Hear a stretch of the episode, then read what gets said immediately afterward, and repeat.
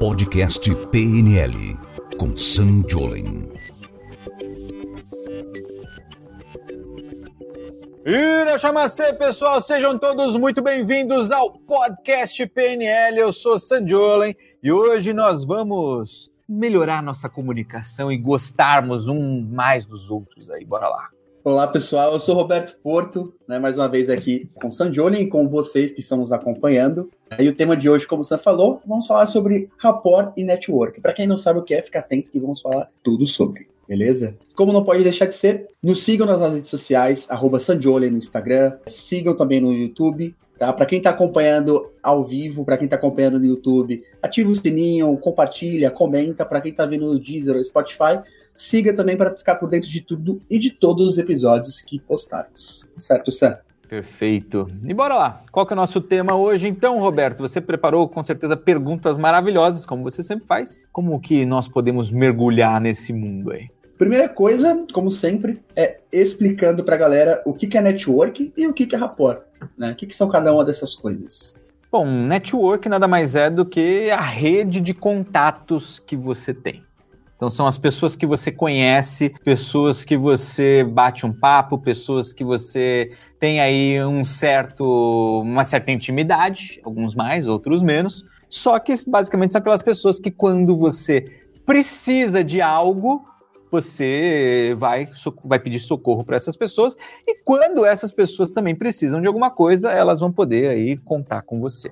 Então, network tem a ver com isso, com sua rede de contatos. Já rapport é um conceito da programação neurolinguística que a gente já usa há muito tempo, que basicamente consiste em você criar empatia, você fazer com que as pessoas gostem de você e com isso poder melhorar seu network, poder melhorar seus relacionamentos e com isso poder chegar em resultados maravilhosos onde quer que você queira. Dá para dizer que rapport pode trazer como consequência um bom network? Rapport, com certeza, gera como consequência um bom network. Então, por exemplo, eu vou te contar uma história muito louca, assim. Há um tempo, eu assisti um filme que mudou muito minha vida. Foi um filme, eu lembro até hoje, o dia que eu assisti esse filme a primeira vez.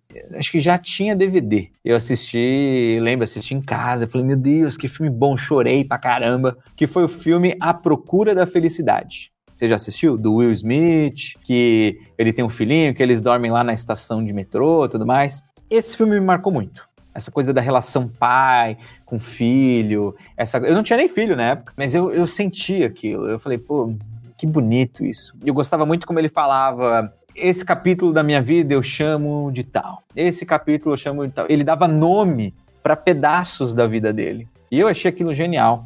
Gostei, Descobri que esse filme era baseado em fatos reais e eu fiquei assim, extasiado. Eu queria saber quem era o cara por trás daquilo. E aí eu fui atrás do livro, fui atrás dessa pessoa e eu acabei descobrindo que essa pessoa existia e não só existia, como se tornou um cara multibilionário. O nome dele é Chris Gardner. Pus um projeto na minha cabeça. Falei assim: eu quero trazer Chris Gardner para o Brasil. Era essa a minha ideia. Eu tenho vontade de poder promover meus heróis. Porque eu penso assim, se essa pessoa de alguma forma causou uma transformação na minha vida, eu quero dividir isso com outras pessoas, eu quero que outras pessoas também sejam tocadas. E aí começou um projeto, um projeto que levou anos e que basicamente só se concluiu por rapport. Só se concluiu porque a gente conseguiu gerar empatia. Então, olha que interessante. Comecei a organizar um projeto junto com a minha equipe aqui no Brasil, para ele poder vir para o Brasil. Ele não estava muito querendo, sabe? Ele não estava muito disposto a vir, não tinha agenda,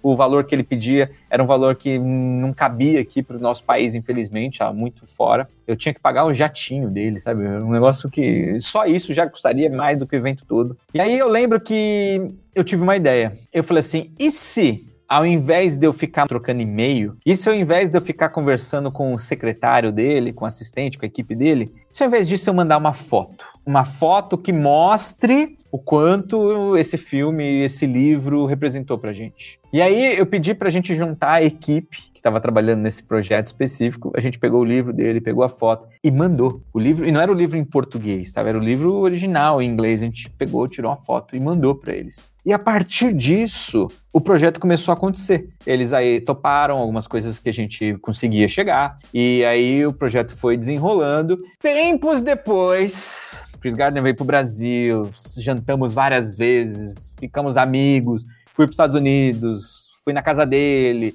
ele veio de novo pro Brasil, trouxemos de novo, saímos para jantar de novo, ele veio no meu curso, deu aula comigo, e fomos de novo, encontramos com ele, sabe? Virou um relacionamento, virou uma amizade, podemos assim dizer. Ele veio na minha sala e falou assim: pô, eu vim aqui, os meus alunos estavam dando aula, né? Presencial nessa época que só existia aula presencial. E aí os meus alunos estavam lá e o Chris chegou e eles ficaram extasiados, né? Em êxtase total, pô. Chris Gardner, aquele negão gigante, igual do filme bem sucedido, assim. Ele sentou lá do meu lado e ele falou assim: desculpa atrapalhar, mas eu vim visitar o meu amigo Sanjo, né, pessoal? Cara, pô, ganhei moral. Meu network me promoveu. Eu fiquei mais bonito, melhor ali por conta do meu network. E o Chris me revelou depois que ele falou assim: cara, eu só topei entrar nesse projeto porque minha equipe falava: ah, tem um pessoal do Brasil querendo te contratar, tem um pessoal do Brasil querendo te contratar, mas era só um pessoal do Brasil. Mas quando a gente colocou rosto naquilo, e quando a gente contou nossa história, que tinha coisas ali que eram. que tinham a ver com a dele, ele se permitiu mais. Ele falou, pô, eu gostei deles, vamos, vamos abrir uma exceção, vamos fazer, vai, vamos acontecer, vamos fazer, vamos fazer, vamos fazer. E acabou rolando. E eu fui descobrir isso depois. Falou, pô, foi graças à foto que a gente enviou. Então, a gente precisa começar a entender que nós somos seres humanos nos relacionando com outros seres humanos. Toda vez que a gente consegue trazer uma empatia, toda vez que a gente consegue trazer um sorriso, um bom humor, toda vez que a gente consegue, sabe, agradar outra pessoa, fazer com que outra pessoa saia melhor do quando ela encontra a gente, eu tô melhorando os meus relacionamentos. É fácil se relacionar? Não é. Ser humano é complexo. Tem gente que é muito fácil se relacionar, tem gente que é mais difícil. Tem gente que é fácil para alguns, mas para outros é difícil. Tem uns que são fáceis para os outros, e, e vice-versa. Muito louco isso. E é um desafio, é uma chance de crescer, é uma coisa boa. Porque você fala assim: ah, mas eu não vendo para pessoas, eu só vendo para empresas. Cara, empresas são feitas de pessoas, negócios são feitos de pessoas, países são feitos de pessoas, culturas são feitas de pessoas. São pessoas. Melhorar a sua habilidade de criar empatia no outro é um caminho assim sem fim para você conseguir melhorar seus negócios, para você ganhar mais dinheiro, para você conseguir ter mais amigos, para você conseguir, sabe, se tornar uma pessoa melhor de alguma forma. Só que para isso existem várias dificuldades, né? Uma das primeiras dificuldades é estar aberto a se relacionar. E aí eu lembro de uma outra história. A minha esposa fala que eu sou o Forrest Gump da, da Zona Leste, né? Que eu Assina embaixo, viu? uma vez, pra você ver que eu gosto de trazer pessoas que viraram filmes, né? Bem que eu acho que eu só fiz isso duas ou três vezes, mas tudo bem. A gente trouxe pro Brasil Pat Adams. Sabe Pat Adams, O Amor é Contagioso, o filme e tudo mais? O, a gente trouxe o Pat Adams pro Brasil e o Pat Adams é um cara muito doido, velho. É um cara muito. Eu gosto muito dele. Só que para as pessoas normais ele é muito doido. E pensa assim, um cara de dois metros de altura, ele é bem alto, ele é um senhor, ele tá com seus 70 e poucos anos, se eu não me engano. Só que ele é muito forte, ele faz yoga, faz exercício todo dia, ele é um cara, sabe, fit. É um cara, ele não é musculoso, é um cara, sabe, firme. Eu andando com ele, metade do cabelo dele é branco, metade do cabelo é pintado de azul. Ele usa uma roupa toda de, de palhaço, o tempo todo, full time. Ele tá sempre vestido de palhaço. Ele falou que o pijama dele é de palhaço, a roupa dele de sair é de palhaço, o terno dele é de palhaço, tudo é de palhaço. Ele é um palhaço full time, ele conta. Inclusive, se você quiser, pesquisa no Google, Pat Adams, você vai achar fotos dele full time ali com palhaço. Ele sempre tem coisinhas no bolso para fazer palhaçada e essa é a pegada dele. E o Pat Adams me ensinou muito. Teve uma vez que a gente estava andando na Avenida Paulista. Eu, eu, organizei um evento com ele, era ali na, na Paulista, era na Gazeta no Teatro Gazeta. E aí ele estava hospedado num hotel ali perto, pertinho do teatro, se eu não me engano, era um, dois quarteirões. E o meu trabalho nesse dia, eu era o dono da empresa, eu estava organizando todo o evento, estava palestrando junto com ele, só que eu também fui buscá-lo no hotel. E eu falava, não precisa ter um carro, o Pet gosta de caminhar, ele gosta de gente, ele gosta de andar na Paulista. Então eu fui buscá-lo a pé. Aí fui, peguei ele lá no hotel, ele desceu na recepção, deu um abraço, gente boa pra caramba. E aí a gente saiu andando na Avenida Paulista. E ele é um cara que, mesmo quem não conhece, chama atenção, sabe? Porque tudo isso que eu descrevi, o cara é, é um ponto de referência. Pelo tamanho, pelas cores e pelo jeito diferente, ele é um ponto de referência. Só que ao mesmo tempo, ele é conhecido por muitas pessoas. E aí uma mulher estava andando e ela parou a gente. E ela falou assim: "Ai, Pet, eu sou sua fã, eu virei médica por sua causa". E começou a contar um monte de coisa, né? E ela queria tirar uma foto. Eu falei: "Posso tirar uma foto?". E aí o Pet Adams virou para ela e falou em inglês, né? Ela não falava inglês, eu meio que fui traduzindo. E ele falou assim: Ah, tudo bem, eu sou o Pet. Falou: Olha, eu adoro fazer amigos novos. Se você quiser ser minha amiga, eu, eu não uso e-mail tal, ele não, ele é péssimo nessas coisas de eletrônicas, mas eu, você pode me mandar cartas, a gente pode conversar. E aí ela, ai, que pet e tal, te foi, pediu para tirar a foto, tirou uma selfie com ele, uma foto, e agradeceu, deu um abraço e foi embora. Aí ele falou assim: Você tá vendo isso, Sam? Ela veio até mim. Eu ofereci a minha mais profunda e verdadeira amizade para ela. Eu queria ser amigo dessa pessoa, mas ela só queria uma foto. E tá tudo bem. Porque um dos segredos de fazer amigos, de criar relacionamentos, de conectar com network, é saber lidar com um dos sentimentos mais difíceis que tem, que é a rejeição. Saber lidar com rejeição não é fácil, sabe? Eu lembro que quando eu era criança, eu ia em festinha, tinha medo de conversar com as pessoas. Eu já era tímido. Já era o japonês quietinho, calado, pequenininho ali no cantinho, atrás da moita, escondido. Ao mesmo tempo, eu morria de medo de ser rejeitado eu querer ser amigo de alguém e a pessoa não querer ser minha amiga. E isso é uma das coisas que é muito comum. É legal você ter essa consciência. Pô, eu, gostaria de ter amizade com pessoas? Eu gostaria. Eu estou disposto a, a, me tornar amigo, eu estou aberto a amizades eu só quero colegas de trabalho? Só quero contatos? Porque a partir do momento que a gente entra em qualquer tipo de relacionamento com o coração aberto, exige muita coragem, ao mesmo tempo que a gente consegue fazer laços muito mais fortes de network, laços muito mais fortes de amizades, laços muito mais fortes para o que você quiser. Então, é um mega treino, é um processo de saber lidar com isso e é uma coisa que você consegue aí melhorar absurdamente.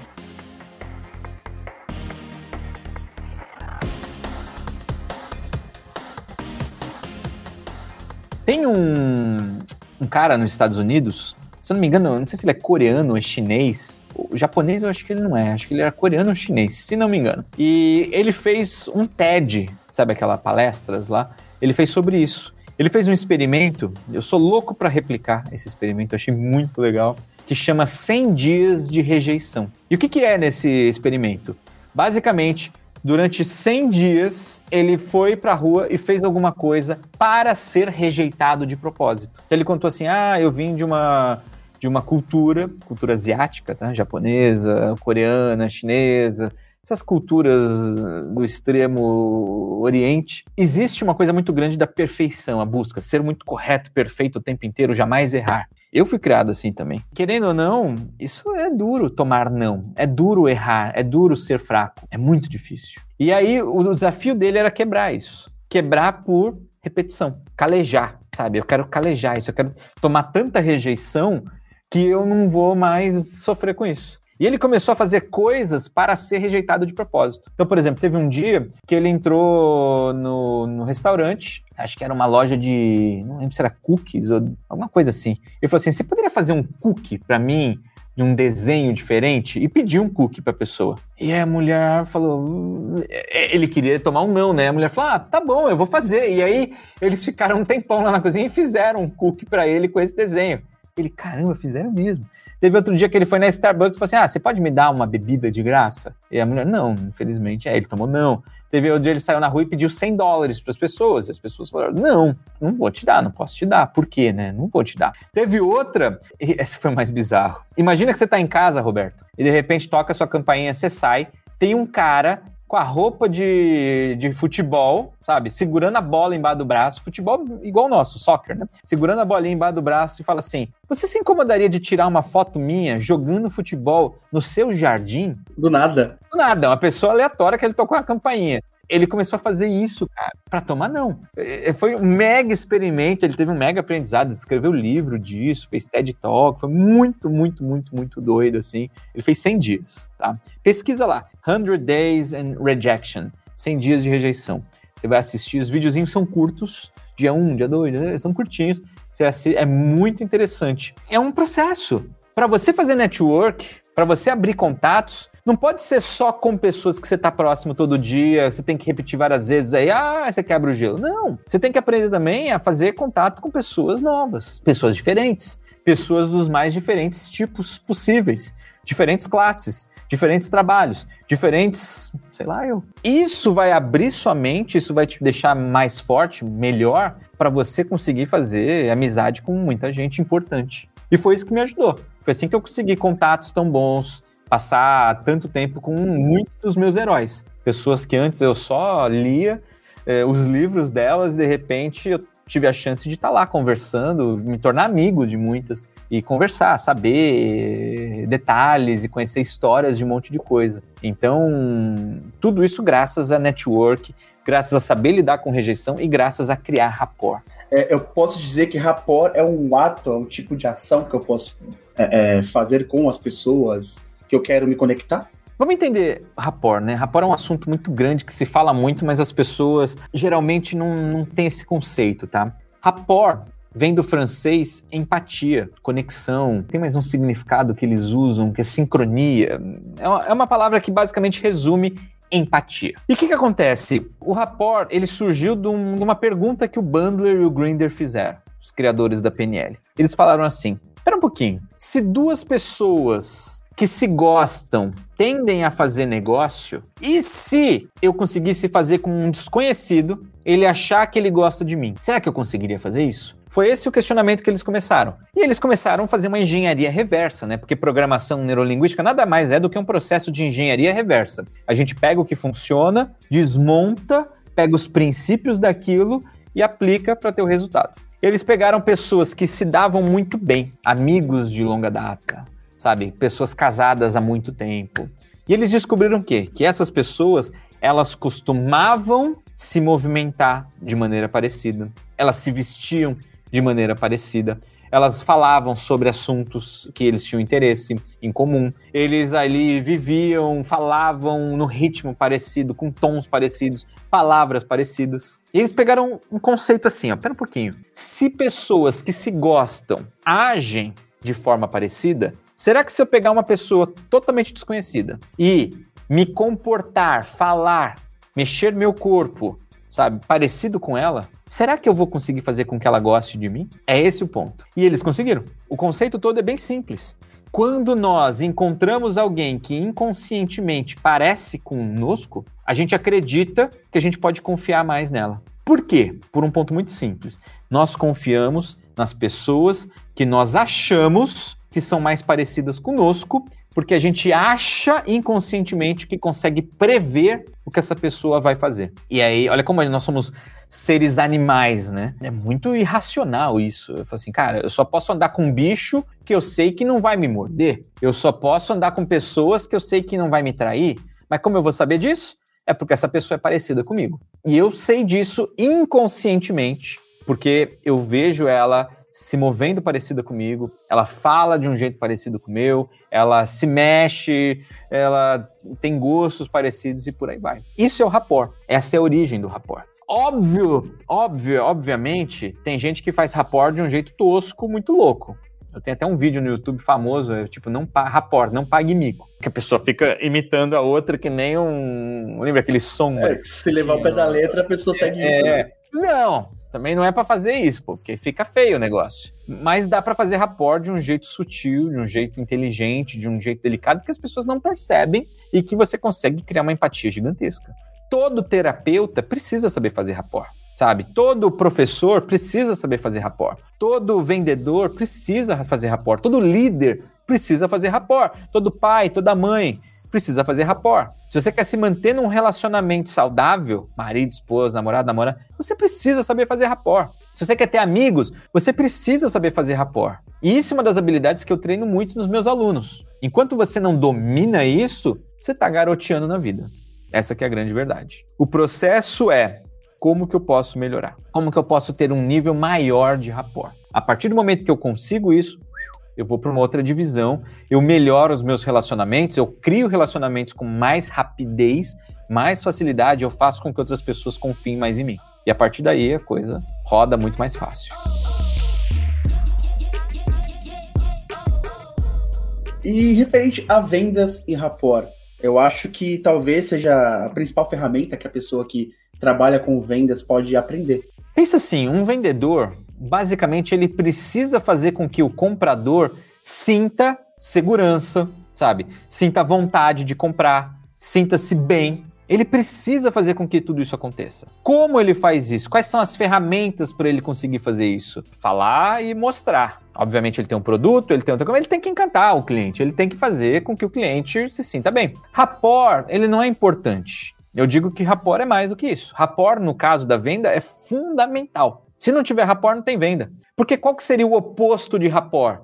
É a antipatia. É aquela pessoa que você não suporta ver. É aquela pessoa que quando você bate o olho nela, você. Ah, meu Deus me livre, prefiro enfiar um prego embaixo da unha do que ficar conversando com aquela pessoa. E isso não vai ajudar ninguém a vender nada. Eu não conheço ninguém que consegue vender porque o outro odeia ela. Então, é importante criar rapport? Sim.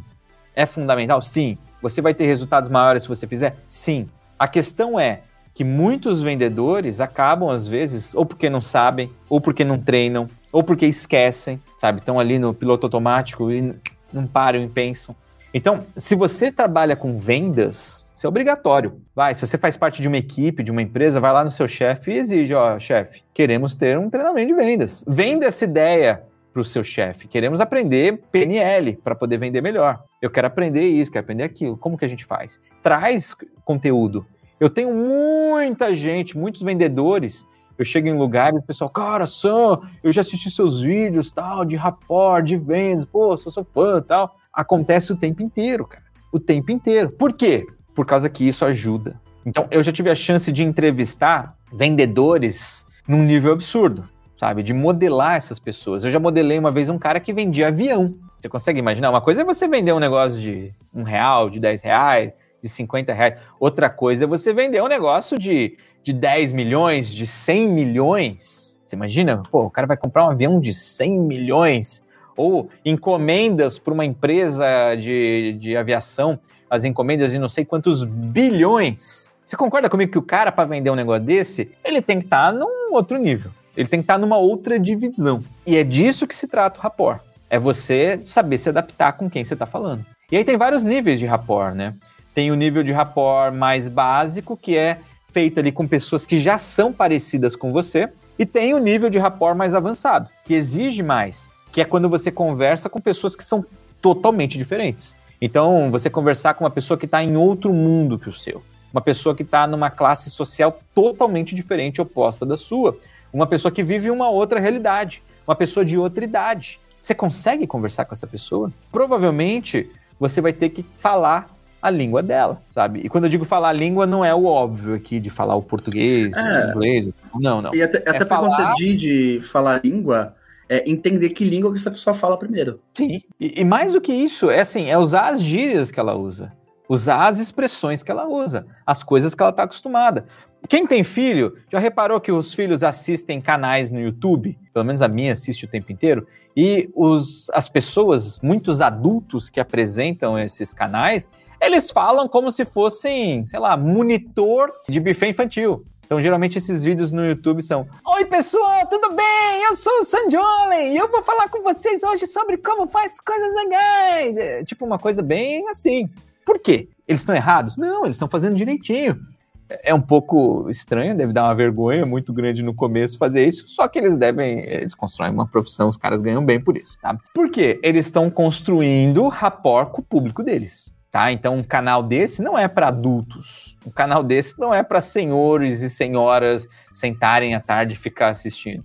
Um canal desse é para crianças. Então, eles vão falar a língua das crianças, vão falar com crianças, eles estão falando o idioma, sabe? O meio que a criança entende. E isso acaba fazendo muita diferença, tá?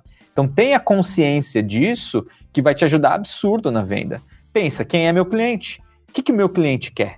Como que meu cliente fala? Como que o meu cliente ele pensa? Quais são as dores que esse cliente tem? Como que eu posso ser visto como a solução dos problemas que o meu cliente está passando? Entra nesse mood, entra nesse clima e vai lá e entrega. Então você vai prestar atenção, vai observar. Se o seu cliente ele chega de terno, você tem que chegar de terno. Se o seu cliente chega de chinelo, você tem que chegar de chinelo. Você não pode estar tá distoante, porque se você estiver distoante, vai ficar distante. Se você estiver distante, muitas pessoas vão ter medo ou não vão querer falar com você.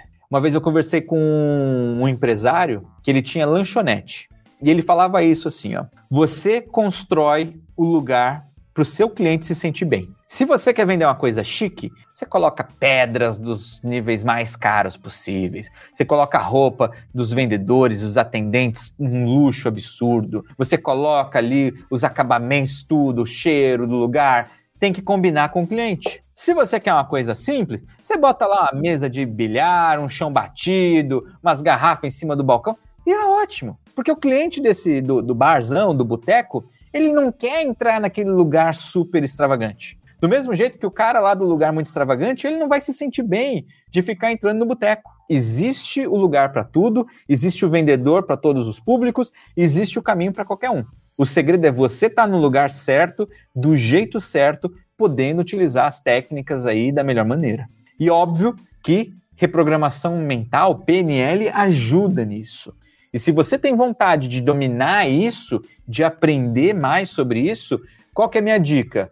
Vem estudar comigo, sabe? Vem estudar meus vídeos no YouTube, tem muito conteúdo de graça, tem muito conteúdo aqui nos podcasts, tem muita coisa aí para todo lado, tem os meus cursos de formação.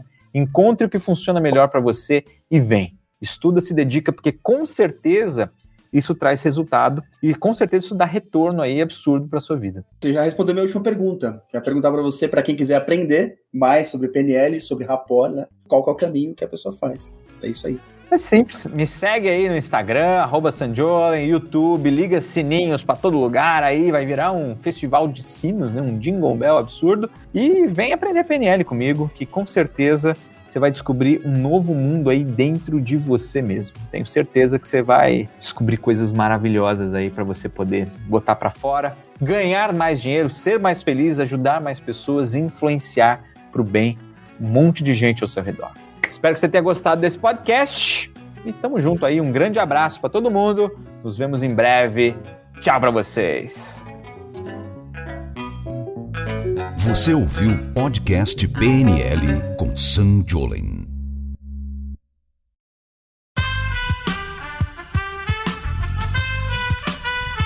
Esse podcast foi editado por Aerolitos Edição Inteligente.